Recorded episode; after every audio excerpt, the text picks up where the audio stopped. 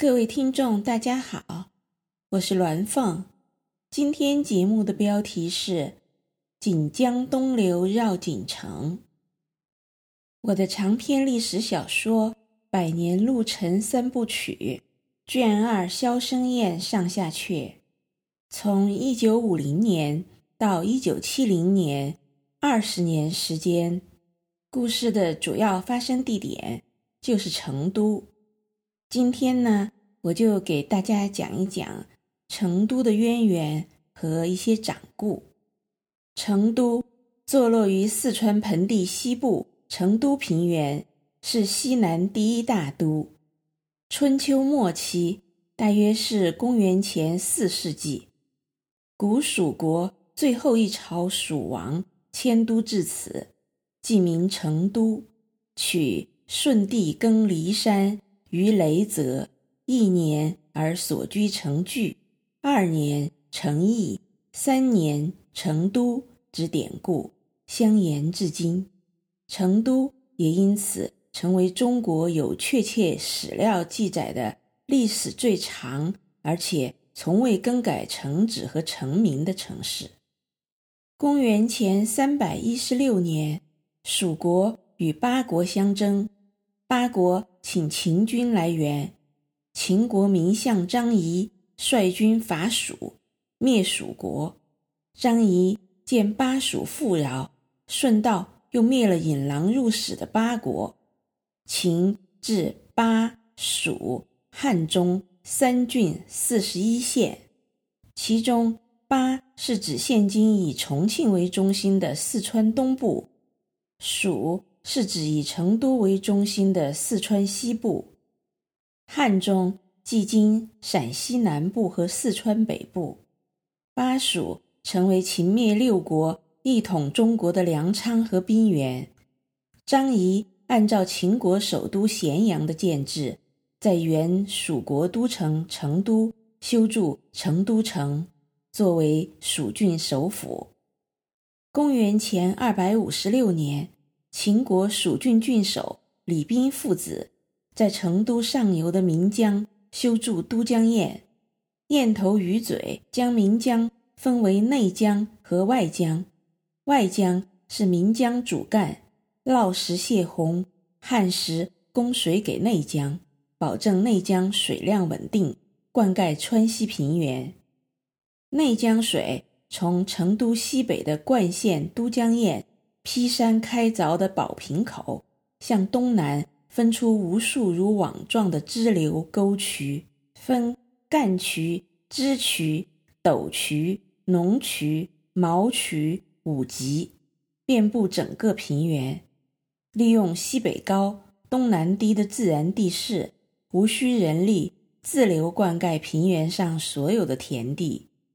之后。在成都西南彭山江口镇重新汇入岷江主干，整个灌溉系统以西北的灌县都江堰为放水口，彭山江口镇为收水口，形成一个纺锤形密集水网，既有灌溉之力，又有水运之便，而且水网不断带来新的冲积土，地力肥沃。且常年更新，有了这样发达的灌溉系统，加上冲积平原肥沃的土壤、温润的气候，成都平原从此沃野千里，水旱从人，不知饥馑，时无荒年，谓之天府。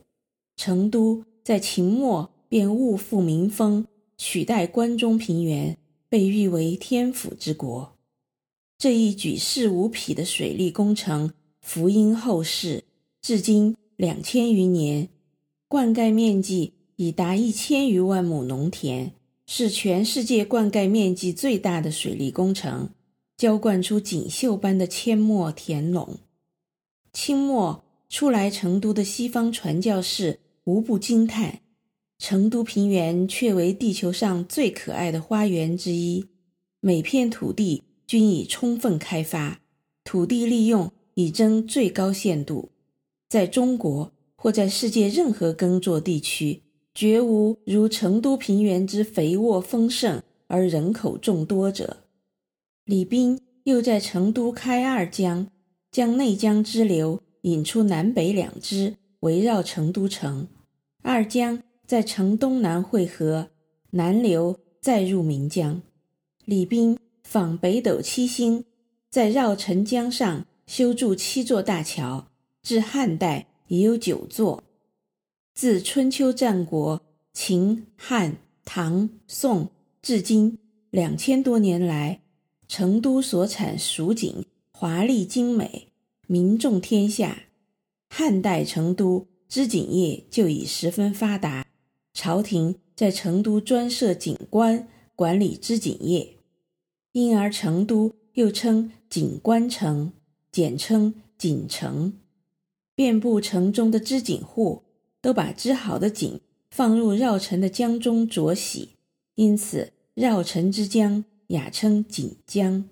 其中北锦江又称府河，南锦江又称南河。李白诗曰：“锦江东流绕锦城。”星桥北挂向天星，杨雄《蜀都赋》赞成都城：两江而其势，九桥带其流。城内河渠纵横，金河贯穿东西，处处小桥流水，商贩行人多凭舟楫往来，穿梭交易。成都气候温和滋润，晴天阳光不强，不晴。也只是细雨微风，而且下雨往往是在夜里。正如杜甫诗云：“随风潜入夜，润物细无声。夜雨日阳，夏凉冬暖，春秋长。”成都这样的气候和水土，特别适宜木槿属花木，如木槿花、木芙蓉，同属锦葵科木槿属。五代时，后蜀后主孟昶宠妃花蕊夫人特别爱芙蓉，孟昶便命人在成都城墙上遍植木芙蓉，因而成都又别称芙蓉城，简称蓉城。成都住家庭院种植最多的，不是木芙蓉，就是木槿花，两种花木花型相似。花期相同，但只有木槿花是朝开暮落。传说后蜀后主孟昶和花蕊夫人月夜登楼，白扇坠楼，民间拾得，发现是用水调龙脑香涂抹过的，能扇香风，遂仿制，名为雪香扇。苏轼有一首洞仙歌令：冰肌玉骨。自清凉无汗，水殿风来暗香满。绣帘开，一点明月窥人。人未寝，七枕钗横并乱。起来携素手，庭户无声。时见舒心渡河汉。试问夜如何？夜已三更，金波淡，玉绳低转，但屈指。西风几时来？又不到流年，暗中偷换。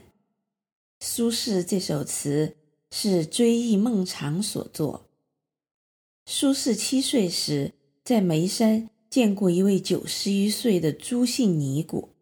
朱尼姑说，他幼时曾经跟随他的师父进过蜀主孟昶的皇宫，见到花蕊夫人。真是花不足以拟其色，人比花更娇，因此号称花蕊是名副其实。又兼聪慧，雅善斯文，蜀主爱之甚深，宠冠后宫。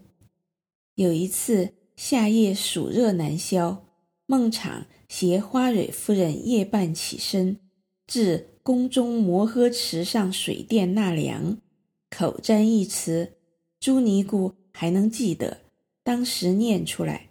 苏轼只记得开首“冰肌玉骨，自清凉无憾”，似描绘花蕊夫人的冰雪肌肤。苏轼因之自作一词补足。此词婉约，情致缠绵，甚至略带香艳，确实与苏轼诗词风格迥异。唐末和五代时，巴蜀都没有参与中原混战，保持了二百多年社会稳定繁荣。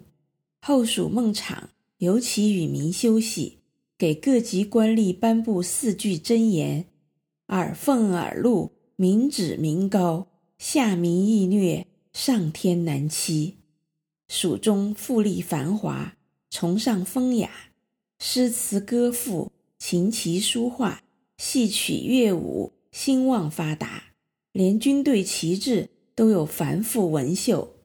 就在君臣声名、风花雪月之中，后蜀被北宋所灭。宋军与蜀军在剑门关外一场恶战，蜀军全军覆没，阵亡上万人，精锐尽丧。宋军长驱直入，包围成都。成都城尚有十四万守军，但是显然亡国之势已不可逆转。